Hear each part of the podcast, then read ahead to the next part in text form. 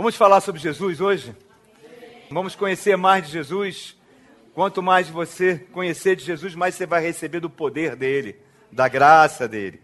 Então a mensagem de hoje é Jesus, parte 2.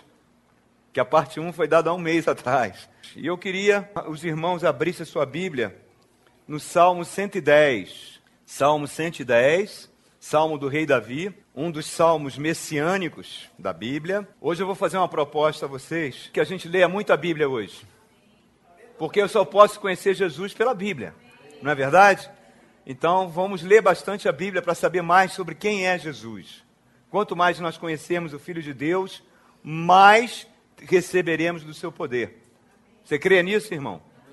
Amém. Então, Salmo 110, o Senhor disse ao meu Senhor: Senta-te à minha direita até que eu faça dos teus inimigos um estrado para os, para os teus pés.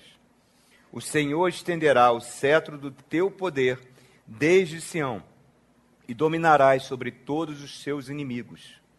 Quando convocares as tuas tropas, o teu povo irá se apresentar voluntariamente, trajando vestes santas. Desde o romper da alvorada, os teus jovens virão como um orvalho. O Senhor jurou e não se arrependerá. Tu és sacerdote para sempre, segundo a ordem de Melquisedeque. O Senhor está à tua direita, ele esmagará os reis no dia da sua ira, julgará as nações, amontoando os mortos, esmagando governantes em toda a extensão da terra. No caminho beberá de um ribeiro, então erguerá a cabeça. Amém? Agora você vai abrir a sua Bíblia no Evangelho de São Marcos, capítulo 12, onde Jesus vai virar para o povo e vai pedir uma interpretação desse salmo que nós acabamos de ler. Marcos 12, verso 35. Ensinando no templo, Jesus perguntou o seguinte: Como os mestres da lei dizem que o Cristo é filho de Davi?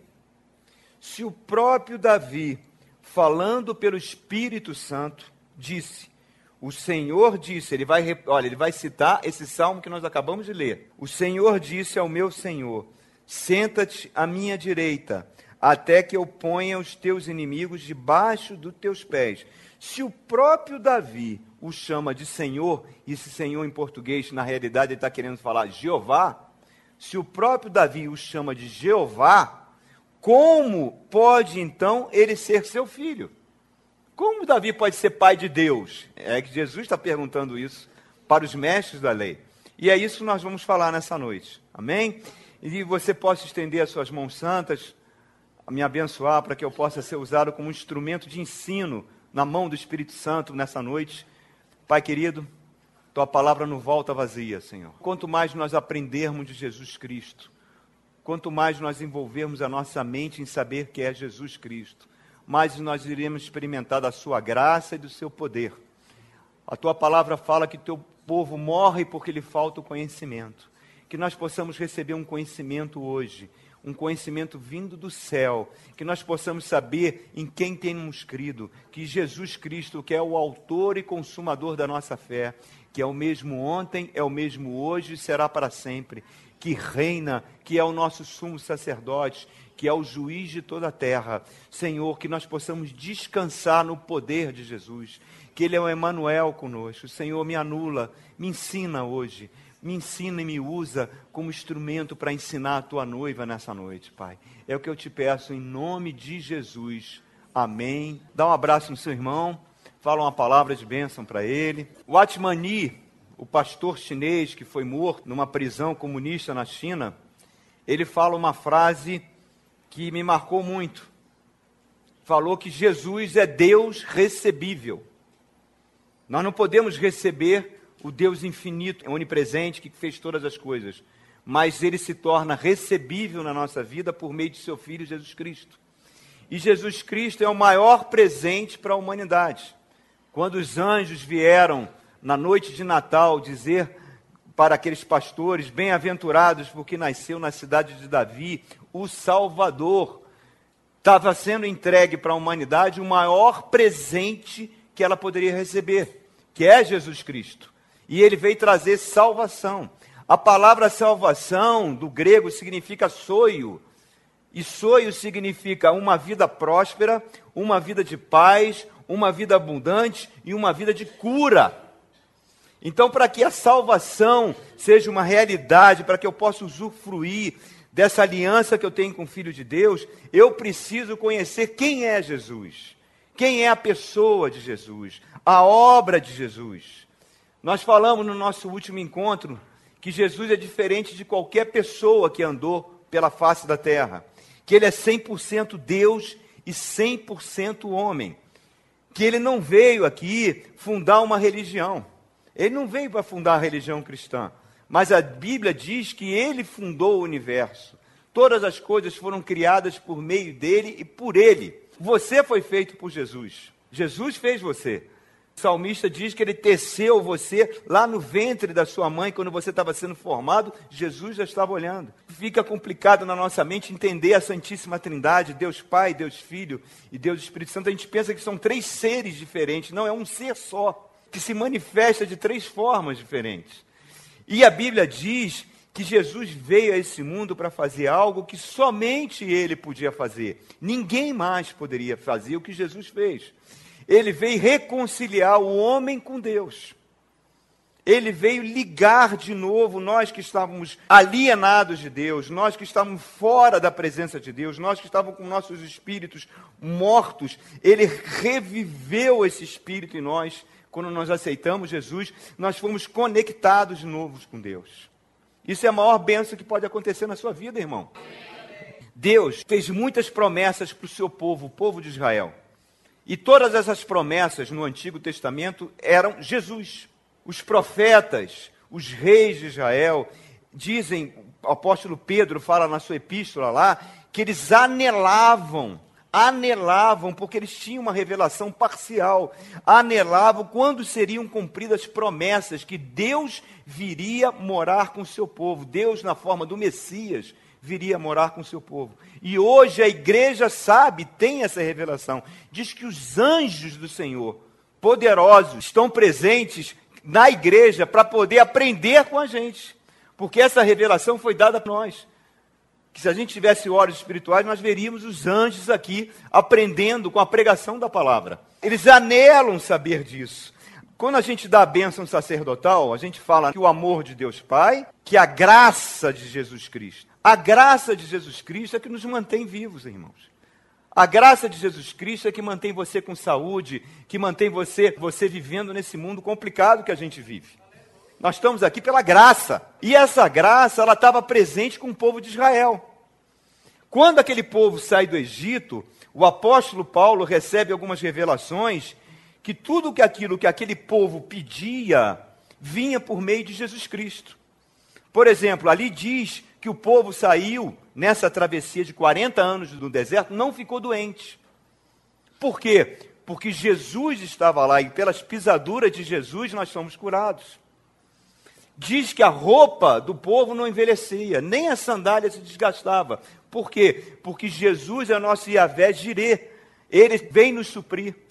Diz que o povo teve fome de pão.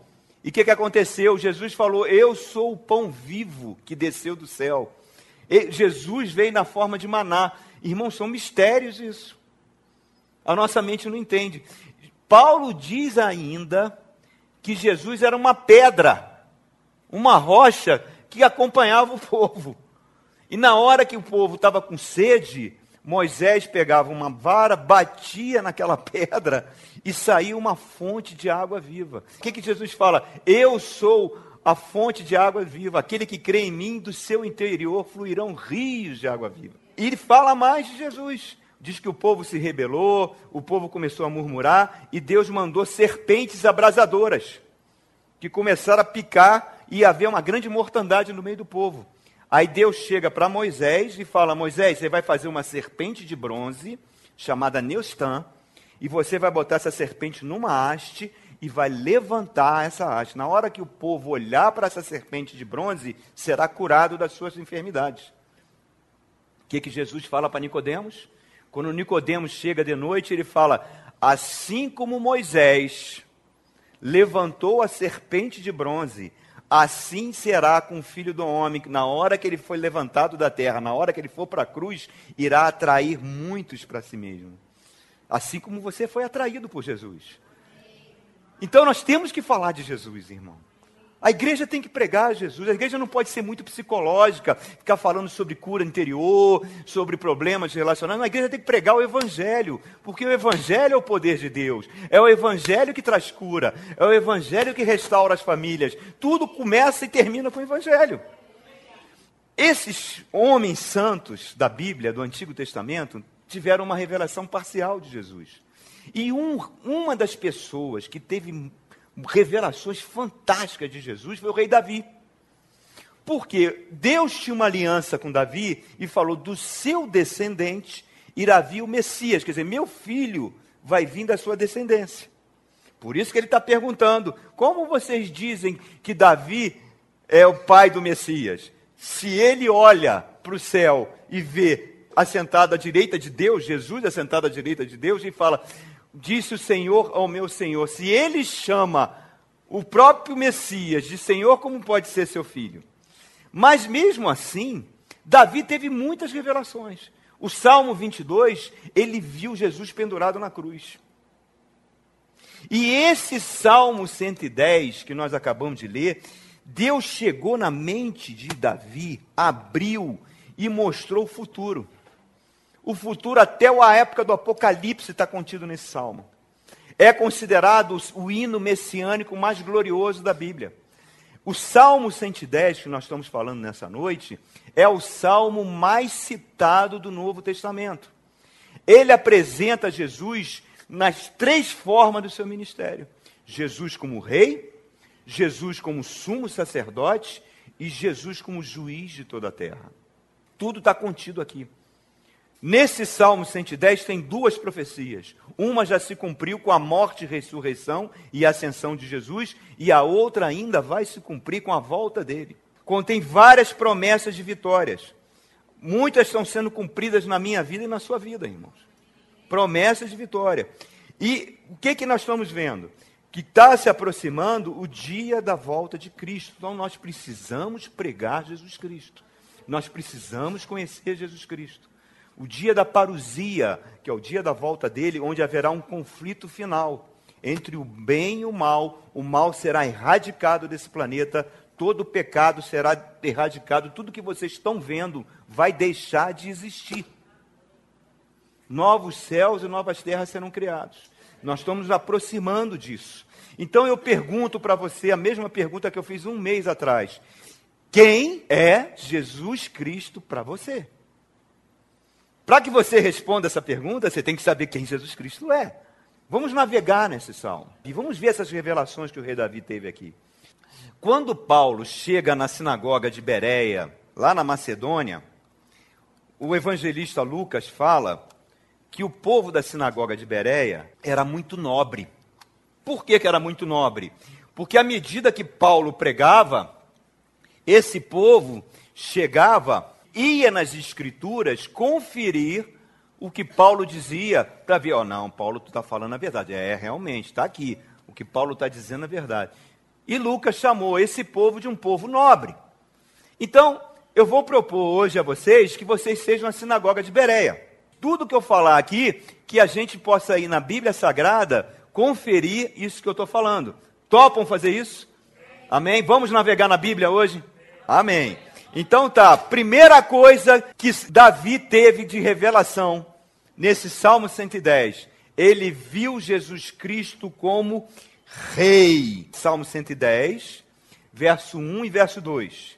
O Senhor disse ao meu Senhor: Senta-te à minha direita, até que eu faça dos teus inimigos um estrado para os teus pés.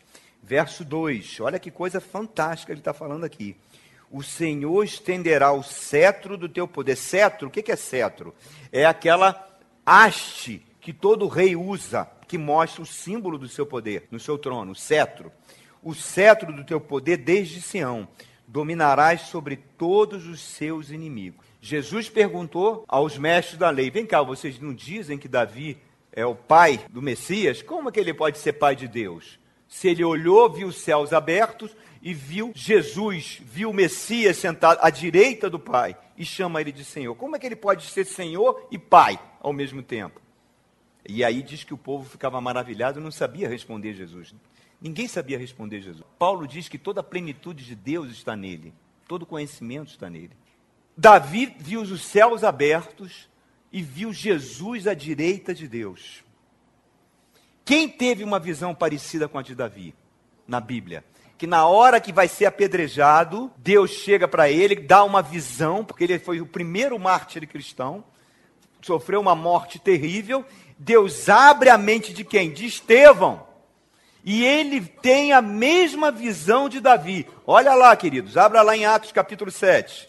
Atos 7, verso 55. Pouco antes de ser apedrejado, uma morte terrível, Estevão, o primeiro mártir da igreja cristã, olha o que acontece. Mas Estevão, cheio do Espírito Santo, levantou os olhos para o céu e viu a glória de Deus. E viu quem? Jesus em pé, à direita de Deus. E disse: Vejo os céus abertos e o filho do homem em pé à direita de Deus. A mesma visão que Davi teve, estava tendo naquele momento antes da sua morte. Paulo vai ter a mesma visão. Deus vai abrir a mente de Paulo e vai mostrar isso para ele. Olha o que, que ele escreve em Efésios, capítulo 1. Olha aí o verso 20. Olha que declaração maravilhosa que o apóstolo Paulo está fazendo. Este poder ele exerceu em Cristo, ressuscitando dos mortos, fazendo assentar-se à sua direita. Reparem, a mesma coisa, assentar-se à sua direita nas regiões celestiais, muito acima de todo governo e autoridade, poder e domínio, e de todo nome que se possa mencionar, não apenas nesta era, mas também na que há de vir. O Salmo 110 aqui, olha ele falando a mesma coisa do Salmo 110. Deus colocou todas as coisas debaixo dos seus pés e o designou cabeça de todas as coisas para a igreja que é o seu corpo, a plenitude daquele que enche todas as coisas em toda e qualquer circunstância. Estão vendo a mesma revelação? Deus é espírito. Quando a Bíblia diz que ele está à mão direita do Pai, usando uma linguagem figurativa, dizendo que ele está numa posição de autoridade, numa posição de poder, numa posição de reinar sobre toda a história do universo. Jesus Cristo é rei. Rei dos reis. Agora observem que lá no céu agora tem um homem com corpo de glória. Só tem um com corpo de glória. Elias foi arrebatado, mas ainda não tem o corpo glorificado. O único corpo de glória que tem agora é Jesus Cristo está à direita de Deus. Agora observe que essa revelação, ela vai se complementando em Efésios. Efésios é a grande epístola das revelações. Paulo fala também no capítulo 1, olha que declaração magistral que ele faz. Também nesse capítulo 1 de Efésios, o verso 3, ele está falando das bênçãos espirituais em Cristo. Bendito seja o Deus e Pai do nosso Senhor Jesus Cristo que nos abençoou com todas as bênçãos espirituais nas regiões celestiais em Cristo. Observe, lá no livro de Apocalipse, diz que houve uma batalha no céu. E que o diabo e seus anjos foram expulsos das regiões celestiais por Miguel e seus anjos. Então, o diabo, antes da cruz, estava nesse lugar. Ele comparecia diante de Deus. Agora ele foi expulso depois da cruz. E Jesus tomou posse dessas regiões celestiais. O seu trono de glória está lá agora. Então ele continua: porque Deus nos escolheu nele antes da criação do mundo para sermos santos e irrepreensíveis em Sua presença, como pastor. Eu sou uma pessoa tão falha, tão cheia de problemas, tão cheia de pecados, mas Deus olha para você como santo e irrepreensível. Olhe para você com os olhos de Deus, irmãos. Olhe como Deus te vê. Mas vamos continuar. Em amor nos predestinou para sermos adotados como filhos por meio de Jesus Cristo, conforme o bom propósito da sua vontade, e para louvor da sua gloriosa graça, a qual ele nos deu gratuitamente no amado. Eu acho lindo esse termo que Paulo fala. Paulo chama Jesus Cristo de o amado. Continua. Nele temos a redenção por meio do seu sangue o perdão dos pecados de acordo com as riquezas da graça de Deus, a qual ele derramou sobre nós, com toda sabedoria e entendimento. Agora, olha que coisa fantástica que ele vai falar aqui. Às vezes a gente passa pela Bíblia e não presta atenção. Verso 9: Ele nos revelou o mistério da Sua vontade, de acordo com o seu bom propósito que ele estabeleceu em Cristo. Qual é o mistério? Verso 10: Isto é, de fazer convergir em Cristo todas as coisas celestiais ou terrenas na dispensação da plenitude dos tempos. O que, é que ele está querendo dizer com isso? Ele está dizendo que tudo está voltando para o domínio de Jesus. Não foi isso que, o, que Davi falou? Que todas as coisas estão sendo colocadas debaixo do estrado dos seus pés? Mas você fala, mas espera aí, sim. A gente liga via televisão, a gente vê o diabo fazendo e acontecendo. A gente vê o, o, islamismo crescendo, nós vemos os cristãos sendo perseguidos, nós vemos corrupção, a gente acha que o mundo está de mal a pior. Estão dizendo aí que tem um suicídio a cada quatro segundos, as perversões sexuais não param de crescer, droga, violência, famílias sendo destruídas. E aí, como é que pode estar tudo convergindo? Nessa lenha que o diabo tem feito no mundo, como pode tudo estar convergindo? Aí a Bíblia fala para você em 2 Coríntios capítulo 4, para você não se fixar naquilo que você está vendo. Porque aquilo que você está vendo é transitório, tem um tempo para acabar. Mas aquilo que você não está vendo, e que com os olhos da fé você tem que enxergar, é que é eterno. Por isso que a fé é a certeza das coisas que não se veem. Não é para você fixar os seus olhos no que está acontecendo, queridos. Jesus tem um domínio sobre a história humana. Você sabe o que é isso? Ele domina os impérios. Ele sabe quando o reino vai ficar no poder e quando o outro vai ser destruído. Daniel é chamado na corte do grande imperador Nabucodonosor, na Babilônia, na época que Nabucodonosor dominava o mundo da época. Nabucodonosor teve um sonho. Se viu, de repente, o reino dele sendo retirado e ele, e ele deixando a barba crescer, babando, falando que nem um louco, vivendo na floresta, bebendo do orvalho da floresta, comendo mato. E ele pergunta: Daniel, que sonho é esse que eu tive? Me explica. E Daniel fala para ele: Rei, entenda uma coisa. Todo esse poder, tudo isso que você tem, foi Deus que te deu. Não foi você que conquistou. Se você não reconhecer que o Altíssimo domina sobre tudo, você vai virar isso que aconteceu no sonho. E foi isso que acontece. Ele chega no jardim suspensos, olha a glória da Babilônia e fala: Olha o que eu conquistei com o meu poder. E naquela hora, ele perde a consciência. Ele se torna um louco. Ele é disposto do seu império. Ele é lançado na floresta, vai viver como bicho. Quanto tempo durou isso, eu não sei. Mas no momento que ele reconheceu que o Altíssimo domina sobre todos os povos, sobre todos os governos, tudo foi devolvido a ele. Jesus domina sobre tudo, irmãos. Ele é o rei do universo. Ele falou: toda autoridade me foi dada nos céus e na terra. Eu tenho domínio. Ele está falando que tem domínio sobre os anjos. Um anjo, um anjo matou 180 mil do exército dos assírios. Um. A Bíblia diz que tem bilhões. Tem bilhões de anjos no céu. Que pode destruir esse planeta. Se você vê no Apocalipse, quem está segurando o planeta são anjos. Na hora que Deus falar, ó, tira a mão, tira a proteção, deixa acontecer, você vai ver que vai vir aí. Tudo está sob o domínio de Cristo. Rei dos reis que é interessante é que ele entrou em Jerusalém montado num jumentinho, na semana que ele morreu, para cumprir uma profecia do profeta Miqueias. Essas profecias são lindas.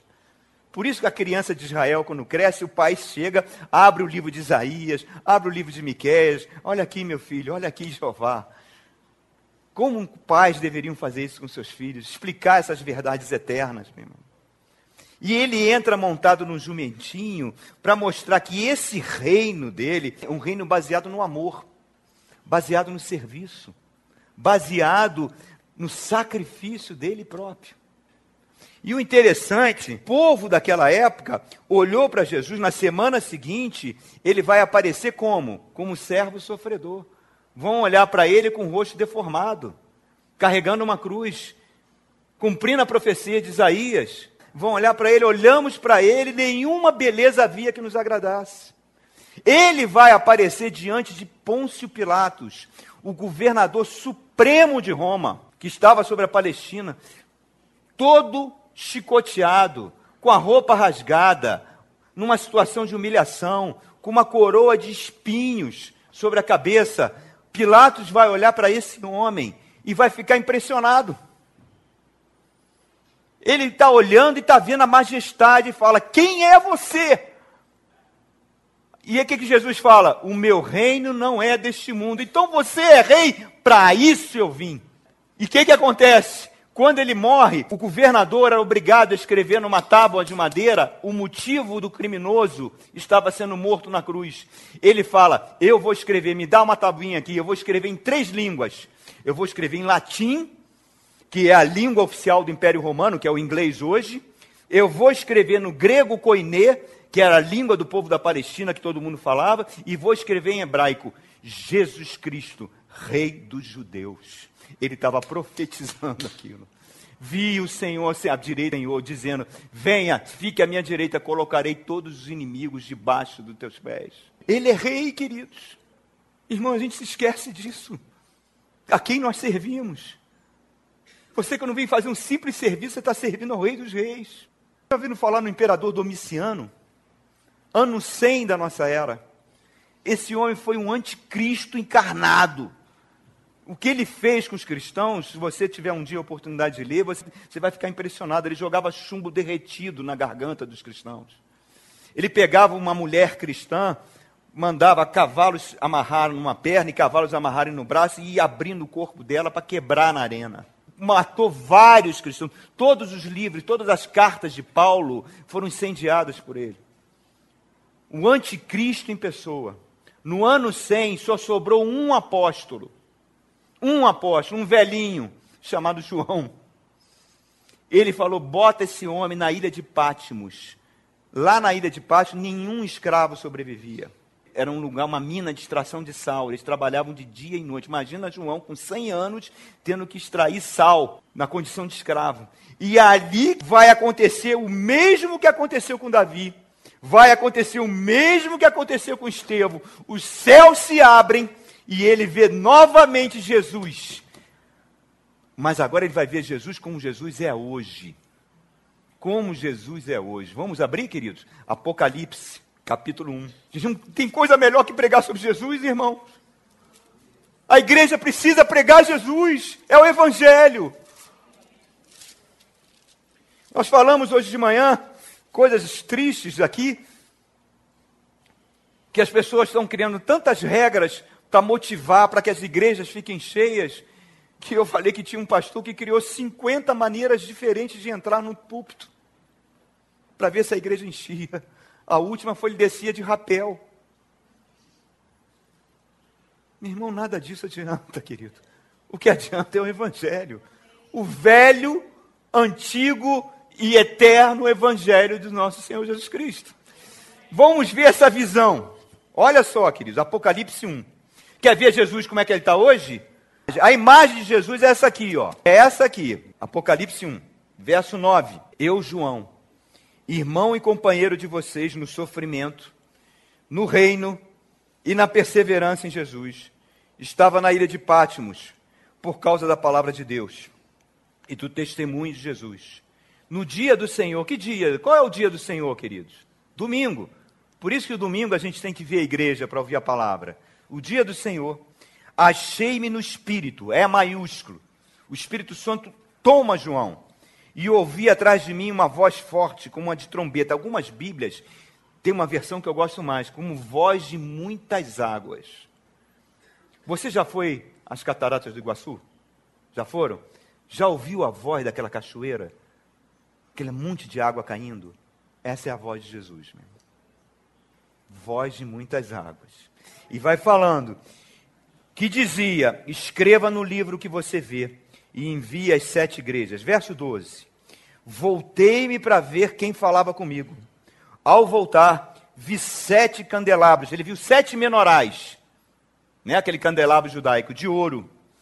e entre os candelabros alguém semelhante a um filho de homem. Filho de homem. Quem é que teve a mesma visão?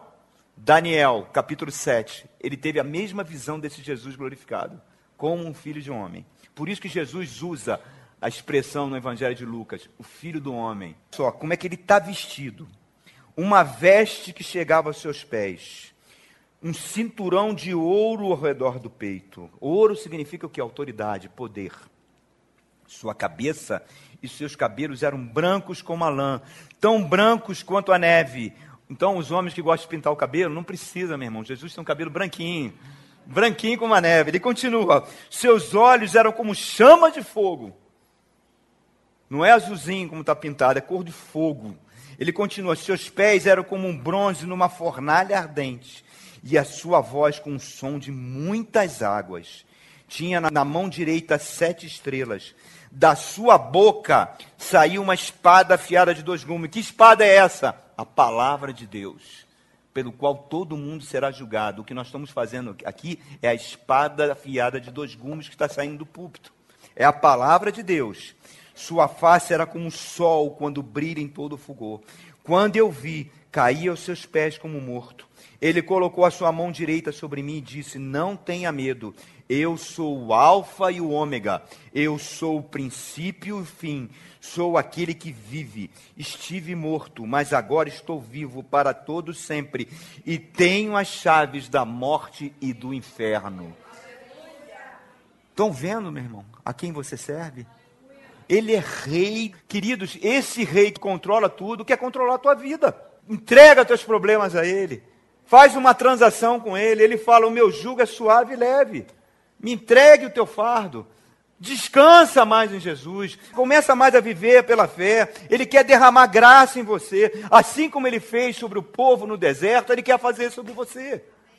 Abra lá em Hebreus, capítulo 1. Quem escreveu a carta aos Hebreus? Quem eram os hebreus? Hebreus eram judeus que se converteram a Jesus que estavam espalhados, toda aquela região do mundo daquela época, e alguém escreveu essa carta. Ninguém sabe, alguns acham que foi o apóstolo Paulo, mas essa carta não obedece muito o estilo de Paulo.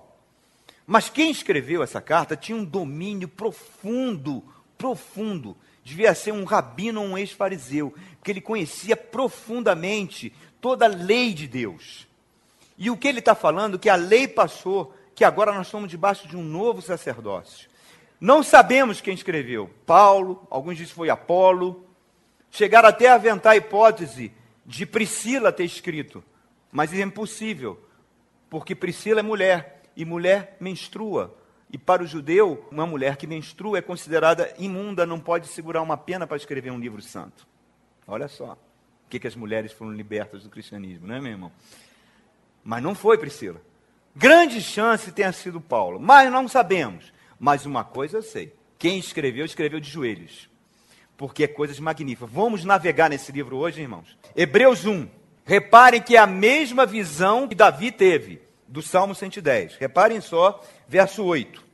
Mas a respeito do filho, ele diz: O teu trono, ó Deus, subsiste para todo sempre.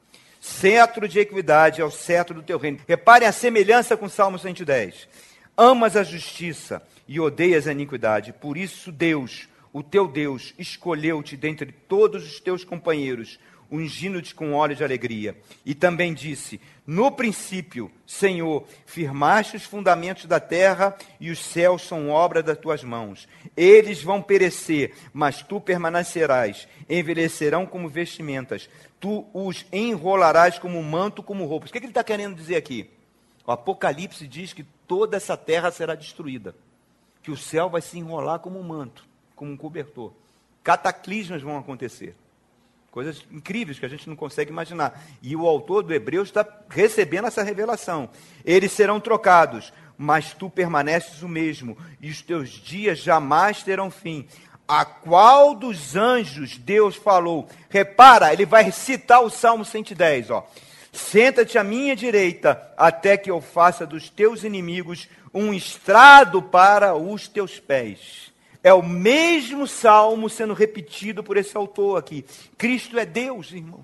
E o mais fantástico, sabe o que, é? Nós somos ovelhas dele. toda imperfeição, pertencemos a Ele. Quem persegue a gente está perseguindo Cristo, o Rei dos Reis, que tem o controle sobre o universo. O que está te perseguindo hoje, irmãos? É o teu casamento? É o teu marido? É o teu emprego? É a tua solidão? Quem é o inimigo que te persegue, querido? Fique sabendo que esse inimigo já está derrotado na sua vida. Todas as coisas que estão acontecendo com você, que você considera tristes, estão com os dias contados na sua vida. Tudo isso vai passar, porque Cristo reina e você faz parte dele, você é o corpo dele. Diz que é a videira verdadeira que nós somos os ramos. Então, esse poder que flui pelos ramos, que dá vida aos ramos, é o poder que está fluindo dentro de você. Você pertence a Jesus. Então a tribulação que está abatendo sobre você está com os dias contados. Creia nisso. Vamos avançar. Olha o verso 3 do Salmo 110. Olha a outra revelação que Davi teve. E quando convocares as tuas tropas, o teu povo irá se apresentar voluntariamente, trajando vestes santas, desde o romper da alvorada. Os teus jovens virão como orvalho Davi está tendo a mesma visão que João teve em Apocalipse 19. Jesus voltando no cavalo branco e os exércitos do céu montados em cavalos brancos, com vestes de linho puro. Quem é essas pessoas que estão vestidas com vestes de linho puro, montadas em cavalo? A própria Bíblia explica em Apocalipse 7, diz que é a igreja. Andou de cavalo já na sua vida, minha irmã? Não? Então você vai andar quando voltar com Jesus. Você vai voltar com uma veste de linho puro, montada num cavalo branco para reinar. Reinar com ele. Vamos imaginar aquelas pessoas que zombaram de Jesus, aquelas pessoas que cuspiram na face dele, que esmurraram ele, que penduraram ele numa cruz, que zombaram. Se elas pudessem olhar hoje o que é a igreja, bilhões de pessoas seguem a Jesus. Olha a multidão da igreja pessoas que dão a vida por Ele. Tiver que morrer em nome dele, vão morrer. Pessoas que fazem parte desse reino de Deus invisível, mas que vai se tornar visível e que vai dominar sobre toda a terra. Elas ficariam horrorizadas recuariam de vergonha em saber que o poder da palavra, o poder da espada afiada de dois gumes que tem saído da boca de Jesus e tem sido pregado em vários púlpitos, tem restaurado vidas, restaurado famílias, trazido cura. A graça de Deus continua sendo derramada, irmãos. Nós estamos debaixo desse poder. E olha que no verso 2, ele fala que o cetro sairá de Sião. Começou a igreja onde? Em Jerusalém. A igreja nasceu em Jerusalém e se espalhou pelo mundo inteiro. E aonde ela vai terminar? Em Jerusalém, onde ela começou. Estamos caminhando para isso. Em 1948, havia apenas um judeu messiânico que acreditava em Jesus, filho de um multimilionário de dono de todos os bancos da Baviera que chegou para o pai e falou: Pai, eu não quero mais a riqueza que você tem. Mas, meu filho, eu estou preparando você para assumir todo o império bancário. Não. Eu li o Novo Testamento, Jesus é o Messias, eu vou voltar para Israel e eu não quero mais essa fortuna.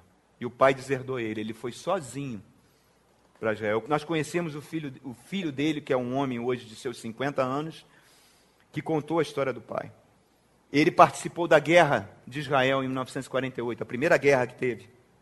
Levou três tiros de fuzil e sobreviveu. Quando ele começou a dizer que Jesus era o Messias, jogavam fezes na casa dele. Os filhos eram maltratados na escola. O governo de Israel chamou: ou você é judeu ou é cristão. Ele falou: sou judeu. Mas Jesus é o Messias eu continuo judeu. Ele falou: então vamos fazer o seguinte: você vai defender Israel? Vou defender Israel. Então você pare de pregar Jesus. Senão você vai ser um armênio, um turco que mora aqui, que diz que é cristão. Você vai perder aposentadoria, escola grátis para os seus filhos, todo o benefício que o Estado de Israel te dá. Não, não pode deixar. Sabe quantos são hoje? 100 mil, queridos. 100 mil judeus messiânicos e não param de crescer em Israel. O que, que Paulo fala? quando Israel se converter, será vida dentre os mortos. A igreja está acabando o tempo dela, querido. O nosso tempo está acabando. O tempo da igreja está acabando. Jesus é o Messias. Agora, a segunda revelação, primeira revelação do Salmo 110, Jesus é rei. A segunda revelação, que Jesus é sumo sacerdote. Vamos ver o verso 4. Foi o Espírito Santo que mandou pregar isso, viu, irmãos? Cristina é testemunha. Eu falei, Cristina, o que, que eu vou pregar domingo, Cristina? Ela falou, fica de joelho e pergunta o Senhor. E eu fiquei de joelho e falou, Salmo 110. E eu não sabia, eu tinha esquecido o que era o Salmo 110. Quando eu olhei e vi, eu falei, meu Jesus, o que, que, que eu vou dizer aqui? Aí começou a semana toda ele a falar. E eu só escrevi, estou passando para vocês. Amém? Você crê nisso, irmãos? Amém. Salmo 110, verso 4, ele fala: O Senhor jurou, não se arrependerá. Tu és sacerdote para sempre, segundo a ordem de Melquisedeque. Quem é esse camarada? Hum? Melquisedeque. Hum. Tem que explicar uma coisinha antes, meu irmão. Primeiro eu tenho que explicar o que é o sacerdócio. Quando o povo sai do Egito, começa a travessia no deserto, Deus chama Moisés e fala: ó, esse povo agora é meu. Eu quero que esse povo me adore conforme eu vou definir as regras de ser adorado. Esqueçam a adoração que eles tiveram lá no Egito, daqueles deuses idólatras, vão adorar conforme eu mandar. Não te dou a liberdade de me adorar fora dessas regras. Você vai construir um tabernáculo, você vai fazer uma arca de acácia, vai revestir de ouro. Essa arca vai ficar num lugar lá chamado Santo dos Santos. Você vai colocar um véu que vai separar esse lugar, Santo dos Santos, do povo. E você vai eleger da tribo de Levi um sacerdote. Vai começar com seu irmão chamado Arão. Ele vai vestir uma veste, e na veste haverá doze pedras, cada pedra é um diamante, um jaspe, uma esmeralda, cada pedra simboliza uma das tribos de Israel, e essas pedras hoje simbolizam a igreja. E o sumo sacerdote, uma vez por ano, no mês de setembro, foi o mês passado, ele vai entrar com uma bacia, com sangue de um cordeiro sem defeito, e vai chegar lá para mim e vai oferecer primeiro ele tem que oferecer um sacrifício por si mesmo, pelos seus pecados, e vai oferecer um sacrifício pelos pecados do povo. O povo não era mole, povo murmurador, povo rebelde, mas eu vou perdoar esse povo baseado no cordeiro, no sangue desse cordeiro. É o dia do Yom Kippur, é o sacerdócio levítico. Aí aparece esse personagem Melquisedeque, que não é da tribo de Levi. Teve uma irmã que chegou para um pastor e falou assim: Pastor, eu sou levita. Eu vim cantar na igreja. Ele falou: Pô, mas você está muito conservada. Porque você era para ter mais de 3 mil anos. Porque levita não, não existe mais hoje na igreja. Nós agora estamos debaixo da ordem de Melquisedeque, nós não estamos mais debaixo da ordem de Levi. Mas observem, queridos, já vem Gênesis capítulo 14. Vamos conhecer esse personagem misteriosíssimo, Melquisedeque. Como ele aparece? Na Bíblia. Verso 18. Deixa eu explicar isso para vocês. Abraão forma uma milícia de soldados e vai resgatar o seu sobrinho Ló, que tinha sido capturado, ele e sua família, por quatro reis daquela região. Abraão trava um combate, destrói esses reis, liberta Ló, pega todos os despojos, todas as riquezas, e quando ele vem da guerra, ele encontra esse personagem chamado Melquisedeque. Vamos ver quem é ele. Olhem só, Gênesis 14, verso 18. Então Melquisedeque, rei de Salém, Salém significa Jerusalém, e sacerdote do Deus Altíssimo. Mas peraí, que coisa estranha. Lembre-se que nessa época não existia o sacerdote de Levi. Não existia ainda o povo de Israel, correto? Só existia Abraão. E ele fala: trouxe pão e vinho, olha só. Olha o símbolo da ceia: o pão e o vinho. E abençoou Abraão, dizendo: Bendito seja Abraão pelo Deus Altíssimo, Criador dos céus e da terra. E bendito seja o Deus Altíssimo, que entregou os seus inimigos em suas mãos. Olha o que Abraão vai fazer, queridos. e Abraão lhe deu o dízimo de tudo. Que coisa incrível! Por que, que Abraão deu o dízimo para esse homem? Quem vai explicar isso? O livro de Hebreus. Vamos lá. Abra lá agora em Hebreus, capítulo 7. A epístola do sacerdócio de Jesus como sumo sacerdote. Eu vou ler muitos versículos aqui de Hebreu. Tem algum problema, queridos? Se você tiver com sono, cansado, dez flexões aqui rapidinho no corredor. Então vamos lá, Hebreus 7. Esse Melquisedeque, verso 1, olha ele explicando. Rei de Salém, sacerdote do Deus Altíssimo, e se encontrou-se com Abraão quando ele voltava depois de derrotar os reis e o abençoou. Abraão lhe deu o dízimo de tudo. Em primeiro lugar, seu nome significa, olhe que significa Melquisedeque, rei de justiça, e Yahvé Tissiknu, Senhor justiça nossa. Depois, rei de Salém, que significa Iavé Shalom, Jesus, o príncipe da paz, rei de paz. Agora ele vai falar mais: sem pai, sem mãe, sem genealogia, sem princípios de dias nem fim de vida, feito semelhante ao Filho de Deus, ele permanece sacerdote para sempre. Quem era Melquisedeque, irmãos? Jesus. No Antigo Testamento ele vai aparecendo antes da encarnação como anjo, capitão dos exércitos do Senhor, e se apresenta na sua forma de sacerdote. Ele era Jesus. E ele continua: considere a grandeza desse homem, pois mesmo o patriarca Abraão lhe deu o dízimo de todos os despojos. Agora, vá lá para o verso 6. Esse homem, porém, não pertencia à linhagem de Levi, recebeu os dízimos de Abraão e abençoou aquele que tinha as promessas. Sem dúvida alguma, o inferior é abençoado pelo superior. O dízimo é a semente que você entrega a Jesus. E é em cima dessa semente que ele faz multiplicar a sua renda, irmãos. Jesus não precisa do seu dízimo, mas ele quer te abençoar, porque ele é o nosso Jeová Jirê. Mas para ele abençoar, ele precisa de uma semente. Então, quando você entrega o seu dízimo, Deus faz esse dízimo multiplicar na sua vida financeira. Por isso que quando você começa com Jesus, sempre prospera. Sempre prospera. Sempre prospera. Continuando, nós estamos aí no verso 7. Vai para o verso 15. O que acabamos de dizer fica ainda mais claro quando aparece outro sacerdote, semelhante a Melquisedeque. Alguém que se tornou sacerdote não por regras relativas à linhagem, mas segundo o poder de uma vida indestrutível. Porquanto sobre ele é afirmado. Aí ele vai citar o quê?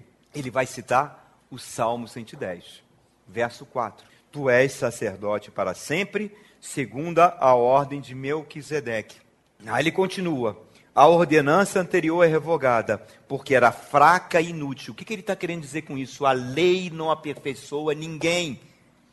A lei só traz o pecado mais forte.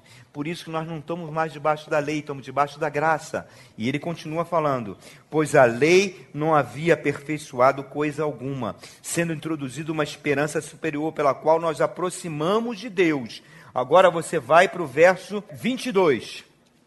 Jesus tornou-se por isso mesmo a garantia de uma aliança superior. Ora, daqueles sacerdotes tem havido muitos porque a morte os impede de continuar em seu ofício. Claro, o sumo sacerdote morria, aí tinha que vir um outro, tinha que vir um outro, tinha que vir um outro, correto? Ele está dizendo agora que esse sumo sacerdote não morre mais, está vivo para sempre. É Melquisedeque. E ele continua falando, mas visto que vive para sempre, Jesus tem um sacerdote permanente. Portanto, ele é capaz de salvar definitivamente aqueles por meio dele se aproximam de Deus pois vive sempre para interceder por eles. Queridos, a Bíblia diz que Jesus intercede por você. Vamos entender. Jesus está à direita do Pai, falando assim. Você acha que ele vai falar assim? Ó? Vamos ver, vamos ver, raciocina. Senhor, ali está a Cristina, ela é minha serva. O sangue, meu sangue está sobre ela. Ah, ali está o Renato, ali está a Tiziana. E se ele ficar falando isso, ele vai ficar falando milhões e bilhões de nomes. Vai ficar cansado, você não acha, não? Ali está o Jacó, ali está o Wagner, ali está fulano, ali está aquele. Ele não vai parar nunca. Então como é que ele intercede por nós? Cristina está lá, Deus olha para Cristina e vê, o sangue do meu filho está sobre ela. Então ela está na minha aliança. está abençoada, eu vou cuidar dela. É assim que ele intercede por nós. Deus olha para cada um de nós e vê o sangue de Cristo. E aí ele continua: é de um sumo sacerdote como este que precisávamos, santo, inculpável, puro, separado dos pecadores, exaltado acima dos céus. Ao contrário de outros sumos sacerdotes, ele não tem necessidade de oferecer sacrifícios dia após dia, primeiro por seus próprios pecados e depois pelos pecados do povo. E ele fez isso de uma vez por todas, quando a si mesmo se ofereceu, pois a lei constitui sumo sacerdote a homens que têm fraquezas mas o juramento que veio depois da lei constituiu o Filho, olha, Filho com letra maiúscula, Filho, Jesus, perfeito para sempre. Então, observe o seguinte, querido: Cristo apareceu antes da sua encarnação como Melquisedeque. Qual foi os presentes que os reis magos levaram para Maria? Ouro. Por quê? Porque ele é rei. O segundo presente dos reis magos, o incenso. O que, que é o incenso? É o sumo sacerdote que oferece, mostrando Jesus como sacerdote. E o terceiro foi o que? A mirra, a resina que cura. Ele é o nosso Yahvé Rafá. Ele nos cura das nossas emoções, das nossas doenças. Ele está sempre cuidando de nós. Agora observe o seguinte: a Bíblia diz que ele se tornou o mediador. O que, que significa o mediador? O que, que é o mediador? Temos um problema entre palestinos e judeus, correto? A ONU chama o Brasil para ser mediador desse conflito. Se o Brasil, o governo do Brasil, tiver mais preferência pelos palestinos do que pelos judeus, não pode ser mediador. Tem que ser um governo isento. Ele tem que interceder as causas, as necessidades dos palestinos e as necessidades dos judeus com um povo igual para ele. Por isso vem a palavra mediador, fala de média, de igual parte. Então ele é um mediador, ele pegou o homem pecador, pegou a mão de Deus e fez isso, ó, ligou a mão do homem pecador de novo na mão de Deus. Ele nos reconciliou com o Pai. Ele recebeu sobre si a ira de Deus para que a gente fôssemos feitos justiça. Isso é um papel do sumo sacerdote. O sumo sacerdote faz isso. Observe mais, vamos lá em Hebreu 8. O mais importante do que estamos tratando, olha que coisa linda, que tratado essa epístola é. O que estamos tratando é que temos um sumo sacerdote como esse, o qual se assentou à direita do trono da majestade nos céus. Novamente, ó, ele sentado à direita. E serve no santuário, no verdadeiro tabernáculo que o Senhor erigiu, não homem. Todo sumo sacerdote é constituído para apresentar ofertas e sacrifícios e por isso era necessário que também estivesse algo para oferecer. O que, que ele ofereceu? O que, que Jesus ofereceu? A sua vida, o seu sangue. Por isso que Maria Madalena, quando vê Jesus com corpo de glória saindo, ela se lança aos pés e ele fala: Não me toques, eu ainda não subi ao Pai. O cordeiro, ninguém podia tocar no cordeiro. Ele tinha que ser primeiro oferecido ao Pai. Então ele sobe quando ele sobe, Davi tem outra revelação. Davi era, era, a gente chama na Maria, um coxado. Coxado de Deus. Porque ele vê outra revelação, ele dá um grito: Ó oh, portais eternos, levantai portais eternos, para que entre o Rei da Glória. Quem é o Rei da Glória? Davi está vendo ele entrar nos céus. João também está vendo, ele escreve Apocalipse capítulo 4 sobre isso. Jesus se apresentando diante do Pai, entregando o seu sangue. Os anjos olham para Jesus, vão ver o que? Um leão e João, que está no céu, vê ele como um cordeiro. Então, para os principados e potestades, Jesus é o leão da tribo de Judá. Mas para a igreja, ele é o cordeiro de Deus que tira o pecado do mundo. Cara, isso é lindo demais, meu irmão. Eu vibro com isso. Eu vibro. Eu acho isso fantástico. Essas revelações. Agora observe o seguinte, capítulo 8, versos 6 a 12, 6. Agora o ministério que Jesus recebeu é superior ao deles, assim como também a aliança da qual ele é mediador é superior à antiga, sendo baseada em promessas superiores. Pois, se aquela primeira aliança fosse perfeita, não seria necessário procurar lugar para uma outra. Deus, porém, achou o povo em falta e disse: Está chegando os dias. Olha que Deus falou para os profetas. Declara o Senhor que eu vou fazer uma nova aliança. Jesus falou: Este é o sangue da nova aliança. Com a comunidade de Israel, com a comunidade judaica. A igreja é chamada de quê? Israel de Deus. Não será como a aliança que fiz com seus antepassados, com os tomei pela mão para tirá-los do Egito, visto que eles não permaneceram fiéis à minha aliança, e eu me afastei deles, diz o Senhor. Agora olha o que, que acontece com a igreja hoje. Deus veio morar dentro da gente. Aí você fala: Ah, pastor, eu preciso tanto de uma mensagem que me pegue no colinho. Eu preciso de uma mensagem que afague meu coração, ando muito triste. Eu só tenho uma coisa a dizer para você, meu irmão, com todo amor. Você não tem o direito de ficar assim.